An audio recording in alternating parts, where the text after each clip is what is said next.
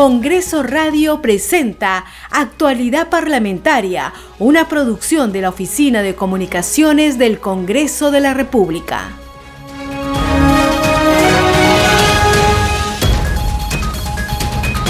Muy buenos días, bienvenidos. Esto es Actualidad Parlamentaria. Hoy es viernes 10 de diciembre del 2021. Les saluda Perla Villanueva, me acompaña Franco Roldán en los controles. Vamos a hacer mención a las emisoras que transmiten nuestro contenido al interior del país. Radio Inca Tropical de Abancay en Apurímac, Cinética Radio en Ayacucho, Radio TV Shalom Plus de Tingo María, Radio Las Vegas y Radio Star de Mollendo en Arequipa. Radio Madre de Dios de Puerto Maldonado, Radio Amazónica de Satipo en Junín, Radio TV Perú de Juliaca en Puno, Radio Amistad de Lambayeque, Radio El Pueblo de Ayacucho, Radio Satel Perú de Lampa en Puno, Radio La Voz de la Valle de Aplau en Arequipa. Vamos con la relación de nuestros titulares de la presente jornada informativa. En breve se reúne la comisión de fiscalización que tiene previsto recibir a 10 invitados involucrados en las visitas al presidente Pedro Castillo en la vivienda en el distrito de Breña.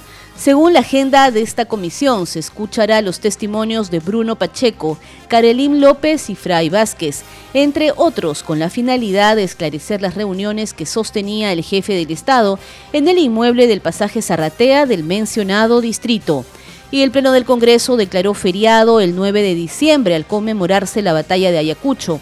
Además, aprobó de interés y necesidad pública la rehabilitación de la vía férrea de Machu Picchu a Quillabamba en el Cusco.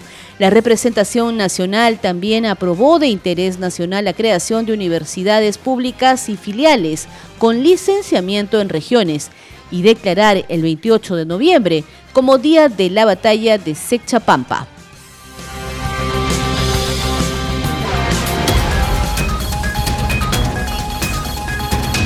Vamos a empezar a actualizar la información parlamentaria contándoles que luego de la sesión plenaria que se realizara en la víspera, el Parlamento Nacional continúa hoy con su agenda de trabajo y con actividades de las diferentes comisiones investigadoras, así como también actividades eh, de grupos de trabajo.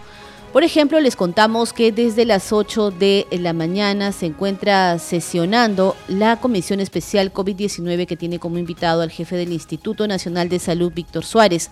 También se reúne la Comisión de Descentralización, a la cual asiste la ministra de Cultura Gisela Ortiz, y de igual modo se encuentra sesionando la Comisión Especial de Cambio Climático. Hay que precisar que según la agenda del Parlamento Nacional, en breve se reúne la Comisión de Fiscalización, que tiene previsto, como ya les veníamos señalando, recibir a 10 invitados relacionados con las visitas al presidente Pedro Castillo en la vivienda en el distrito de Breña, ello como parte de las facultades de comisión investigadora de esta comisión.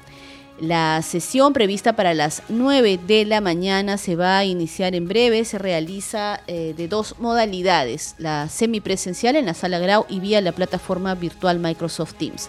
En la orden del día se encuentra la solicitud de facultades de comisión investigadora para indagar y averiguar eh, de forma exhaustiva sobre los hechos puestos en conocimiento por los medios de comunicación sobre presuntos hechos ilícitos de vulneración al principio de transparencia en la actuación y desempeño del cargo del presidente de la República, Pedro Castillo Terrones, y del exsecretario general del despacho presidencial, el señor Bruno Pacheco Castillo, así como de los posibles ilícitos en los que podrían haber incurrido, señala eh, el documento de la agenda de la Comisión de Fiscalización y Contraloría. Asimismo, como punto 2 del orden del día se encuentran las denuncias difundidas por un medio de televisión nacional en torno a las reuniones particulares llevadas a cabo por el presidente de la República, José Pedro Castillo Terrones, en el inmueble eh, ubicado en el pasaje Zarratea del distrito de Breña, con ministros de Estado, altos funcionarios, así como empresarios, los cuales, según dice ese documento, afectan la transparencia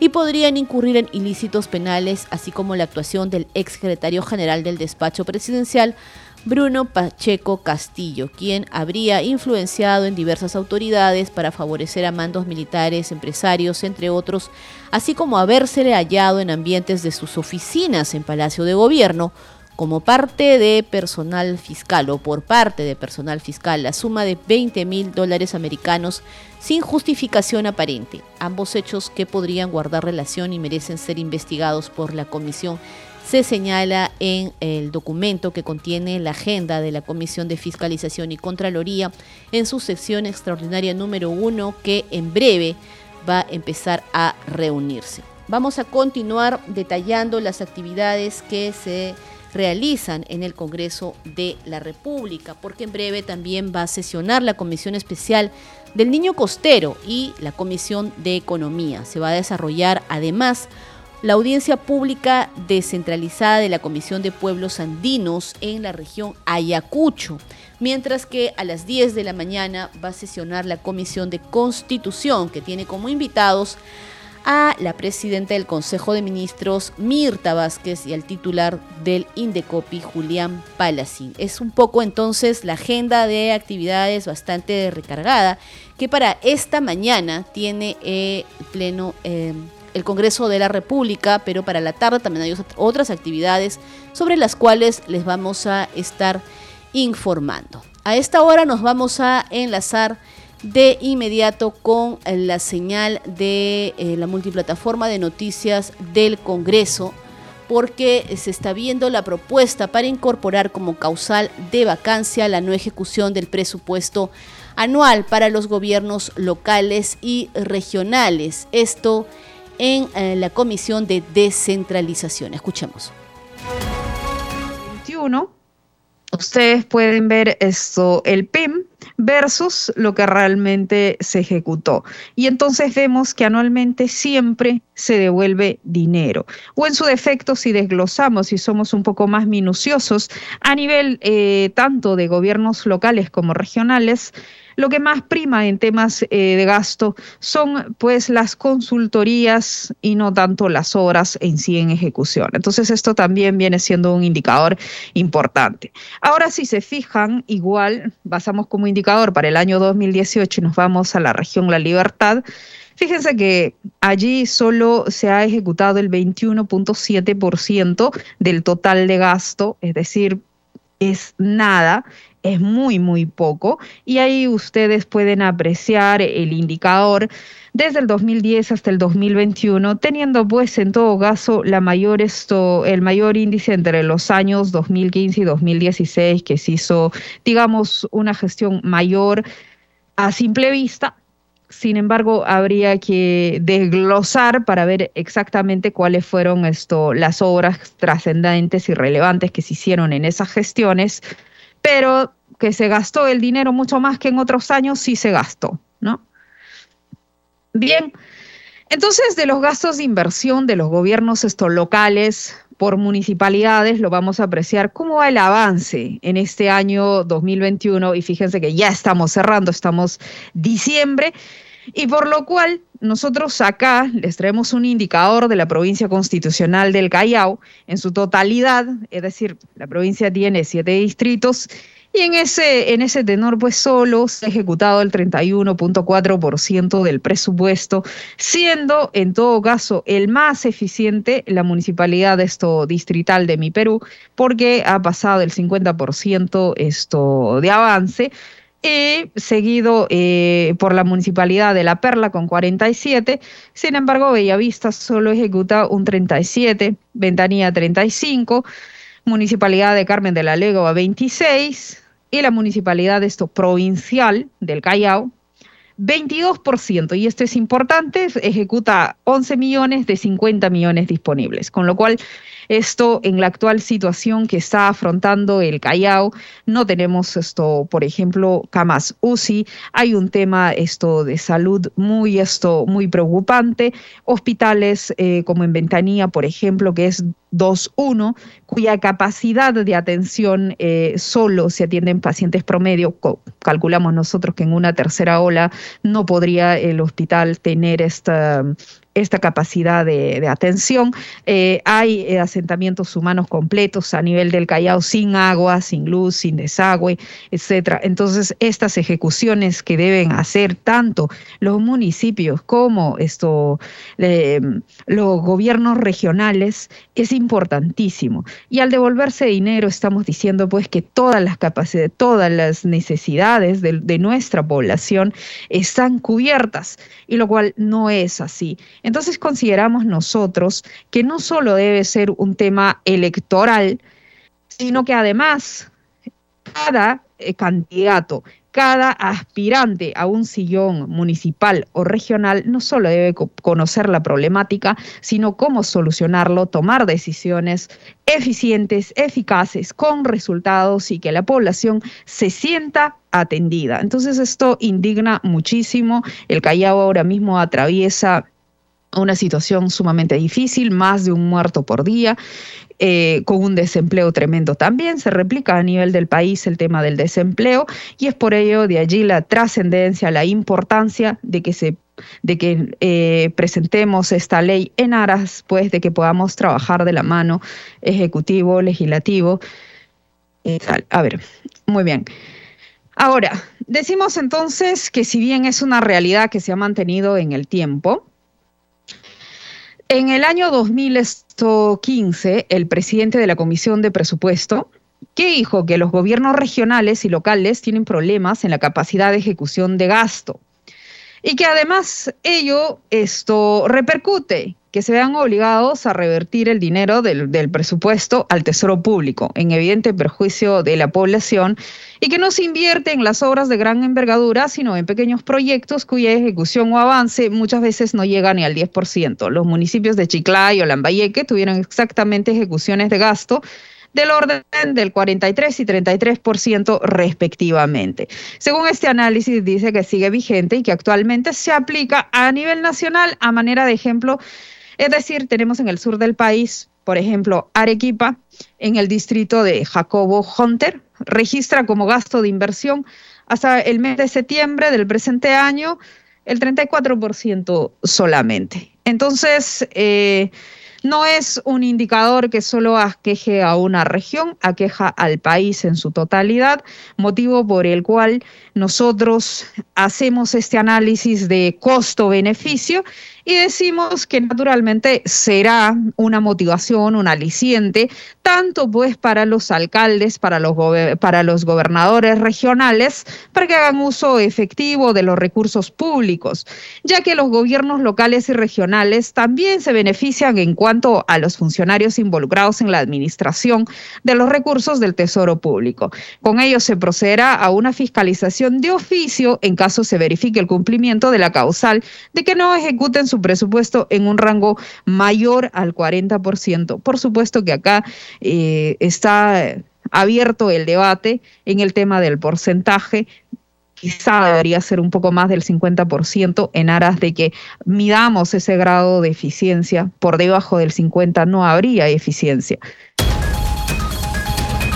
Usted está escuchando Actualidad Parlamentaria. Vamos a dejar de momento la sesión de la Comisión de Descentralización, donde se sustenta la iniciativa legislativa que propone incorporar como causal de vacancia la no ejecución del presupuesto anual para los gobiernos locales y regionales. Iniciativa legislativa de autoría de la congresista Noelia Herrera Medina de Renovación Popular. Dejamos de momento esa comisión para contarles que en reconocimiento a la importancia histórica de la batalla de Ayacucho y con el propósito de fomentar el sentimiento de patriotismo, promover la cultura y fomentar el turismo, el Pleno del Congreso aprobó en la víspera el dictamen que propone declarar feriado nacional el 9 de diciembre. Los detalles en el siguiente informe.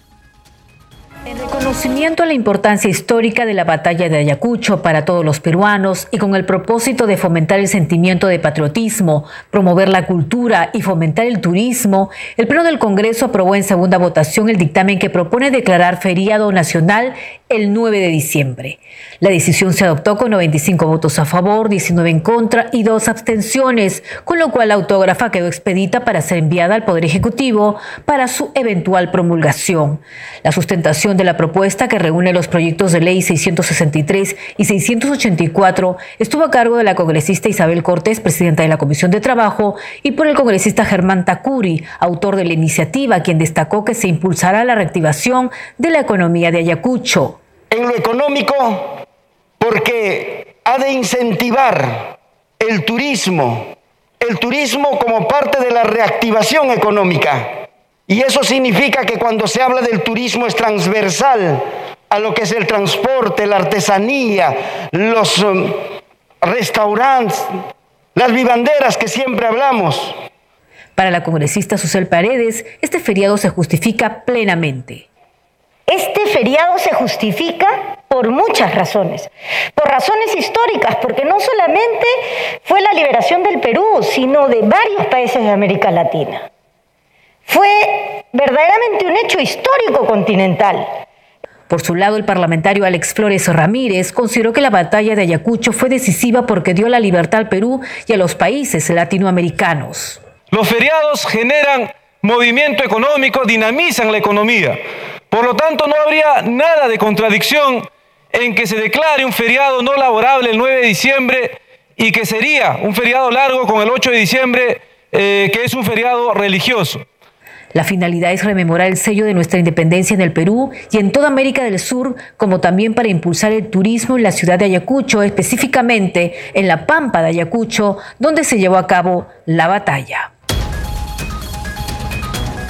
El Pleno del Congreso también aprobó declarar el 28 de noviembre como el Día de la Batalla de Sechapampa.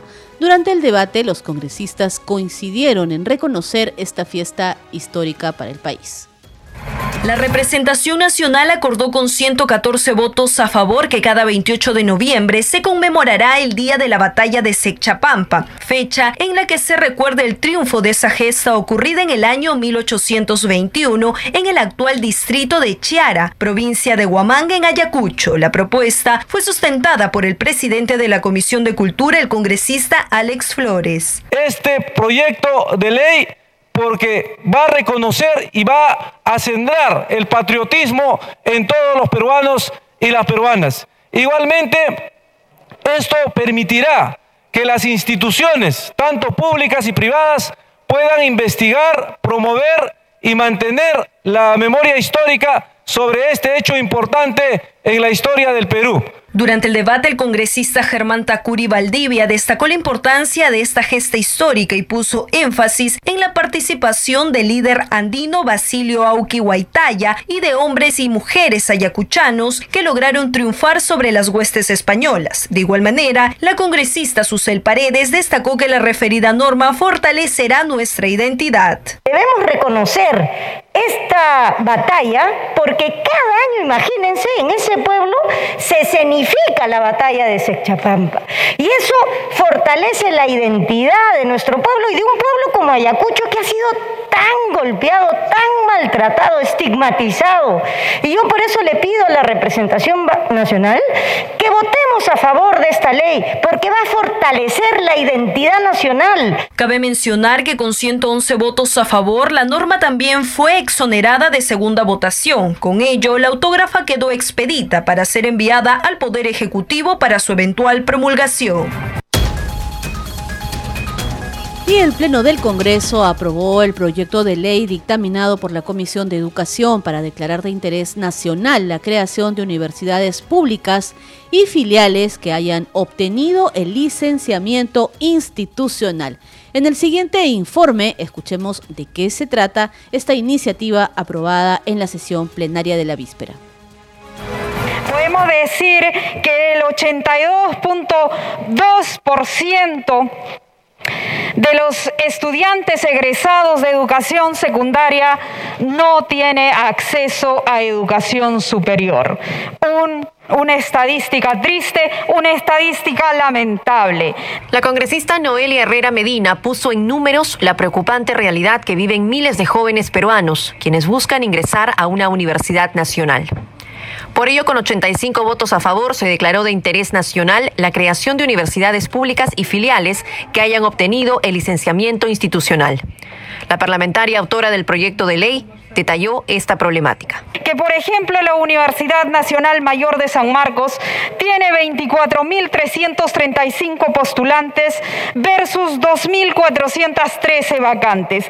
No es distinto en la Universidad esto, San Agustín de Arequipa, la Uneval de Huánuco, la Universidad Nacional de Trujillo, la Universidad Nacional del Callao. La capacidad instalada que tienen las pocas universidades públicas no es suficiente para la cantidad de demanda que requieren nuestros jóvenes. Indicó además que 56 universidades se encuentran ubicadas en Lima, lo que representa el 39,9% de la oferta educativa pública centralizada en la capital.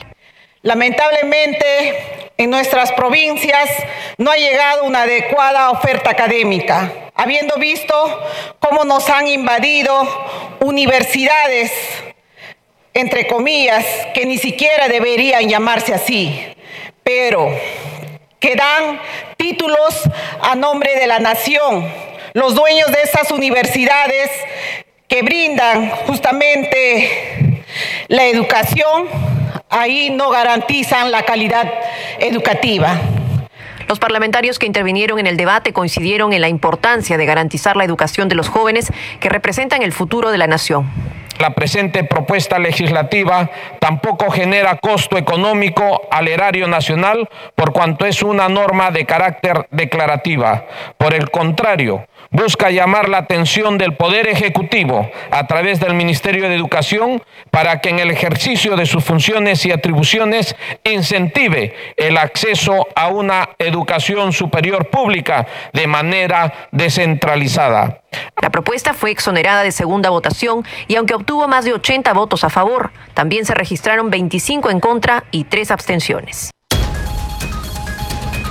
Vamos a continuar actualizando la información parlamentaria porque el Pleno de la Representación Nacional aprobó por mayoría el dictamen que propone declarar de interés nacional y necesidad pública la rehabilitación de la vía férrea hidroeléctrica de Machu Picchu a Quillabamba en la región Cusco.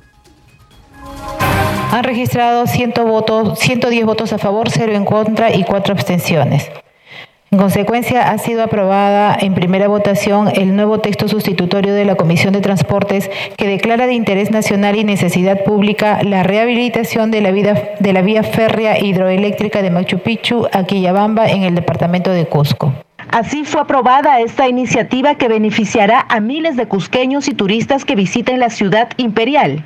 El presidente de la Comisión de Transportes y Comunicaciones, Alejandro Soto, fue el encargado de exponer las bases del proyecto. Hace 33 años que la región del Cusco viene solicitando que se sirvan a emitir una ley declarativa que posibilite la rehabilitación de la línea férrea entre hidroeléctrica que está en Machu Picchu hacia Santa Teresa, Santa María, la Convención Quillabamba. La necesidad es urgente y necesaria en razón de que la vía férrea que nace en el Cusco y que termina en Machu Picchu ha saturado, por ejemplo, el transporte del turismo nacional y extranjero. ¿Qué otra opción cabe? La otra opción es rehabilitar ese tramo, esa vía férrea desde hidroeléctrica Santa Teresa, Santa María, la Convención Quillabamba que puede posibilitar un nuevo acceso hacia la maravilla mundial. Debido al fenómeno del niño de 1988 que azotó la zona, se perdió la importante vía que unía Cusco con Quillabamba, perjudicando así el comercio y turismo en la ciudadela inca. La iniciativa fue muy bien recibida por los demás parlamentarios. Y por eso nos parece a nosotros importante poder hablar de este tema además postergado, que de hecho ha sido materia de iniciativa legislativa en periodos anteriores, que también gozó de un dictamen a favor y que lamentablemente no se pudo debatir. Este es un tema postergado para mi región, que ojalá, digamos, con esta norma, que si, se aprobara, pudiera llamar la atención sobre una intervención integral que se requiere en mi región, que no tiene que ver solamente con la vía férrea y el acceso. Hay muchos temas que aquí quienes son de entenderán las razones postergadas que existen. Se tratan de provincias, una de ellas la provincia de la Convención. Por unanimidad, el proyecto fue exonerado de una segunda votación. Vamos a ir con otras noticias. Continuamos con la información del Parlamento Nacional en actualidad parlamentaria. Nos enlazamos con la señal en vivo de la multiplataforma de noticias. Se encuentra sesionando ya la Comisión de Fiscalización y Contraloría. Escuchemos. Nosotros decidamos eh, se enmarque dentro de ese ejercicio de la buena comisión de fiscalización que debe de existir. Muchas gracias, presidente. A usted, señor congresista. Luego pasaremos a contestarle. Vamos a dar el uso de la palabra al congresista Ruiz Rodríguez. Gracias, presidente. Congresista Magali Ruiz. Eh, presidente, la fiscalización y sobre todo la investigación de un hecho de interés nacional es inherente a la labor de los congresistas y es una función de esta comisión. Eso lo conocemos y no podemos abdicar a ello. Mi agrupación, Alianza para el Progreso, la agrupación política a la cual yo pertenezco, presidente, y a todos los colegas de esta comisión, el día 7 de diciembre de este año ha presentado una moción de orden del día, eh, la número 1330, mediante la cual estamos solicitando el otorgamiento de facultades de comisión investigadora a efectos de investigar los hechos públicos sobre reuniones realizadas por el presidente de la República en el inmueble cito en el pasaje Zarratea desde el inicio de su gestión a la fecha. Iniciativa concordante con la propuesta de moción que nos han, que nos han notificado. Con estas acciones, señor presidente, estamos demostrando que la democracia que nos otorga los medios de control sobre las autoridades que nos gobiernan, lo mismos que, a entender de sus posiciones privilegiadas, no le excluyen de estos controles el escrutinio público es un derecho de los gobernados, tenemos que sobre todo los gobernantes. Señor presidente, en la agenda del día de hoy se advierte la, invitación de 10 personas involucradas de una o de otra manera al hecho. Y en este sentido solicito que para tener un escenario jurídico donde quedan escuadrarse los hechos y conocer los posibles delitos, faltas o infracciones administrativas para las próximas sesiones se debe invitar, señor presidente, la Contraloría General de la República, la Procuraduría General, la Defensoría del Pueblo. De la misma manera, eh, dentro del plan operativo para la investigación de este hecho, se solicite a los miembros de la comisión propuesta de, de invitación a juristas y a constitucionalistas y así tomar las medidas legislativas correctivas correspondientes. Señor presidente, si bien es cierto, estamos en un fuero político, no es posible excluir la parte legal. A la, a la ciudadanía debemos dar ese mensaje, que nuestras acciones como políticos tienen sustento jurídico y que no existen subjetividades y menos persecución o obstrucción. Gracias. Vamos a regresar en breve con esa sesión de la Comisión de Fiscalización que tiene previsto, como ya les hemos informado, recibir hoy a 10 invitados involucrados en las visitas al presidente Pedro Castillo Terrones en la vivienda en el distrito de Breña. Señalar que según la agenda de esta comisión se escuchará los testimonios de Bruno Pacheco, Karelim López y Fray Vázquez, entre otros, con la finalidad de esclarecer las reuniones que sostenía el jefe del Estado en el inmueble del pasaje Zarratea del mencionado distrito. A esta hora vamos a presentarles nuestra secuencia Hoy se promulgó, elaborada por la multiplataforma de noticias del Congreso. Un 10 de diciembre de 1985 se publicó la Ley 24390. Declaran de necesidad y utilidad pública la participación de la Universidad Peruana en las tareas de erradicación del analfabetismo. El Congreso de la República aprobó esta ley con la finalidad de que la Universidad Peruana participe en las tareas de erradicación del analfabetismo, desarrollando entre otras acciones de investigación de la problemática del analfabetismo en el Perú, organización y ejecución de programas de alfabetización y posalfabetización. Llegamos a la parte final de actualidad parlamentaria. Les acompañó Perla Villanueva y en los controles Franco Roldán. Si quiere seguir enterado con información de lo que sucede en el Congreso de la República, sigue en sintonía de Congreso Radio, un Congreso para todos. Congreso Radio presentó Actualidad Parlamentaria, una producción de la Oficina de Comunicaciones del Congreso de la República.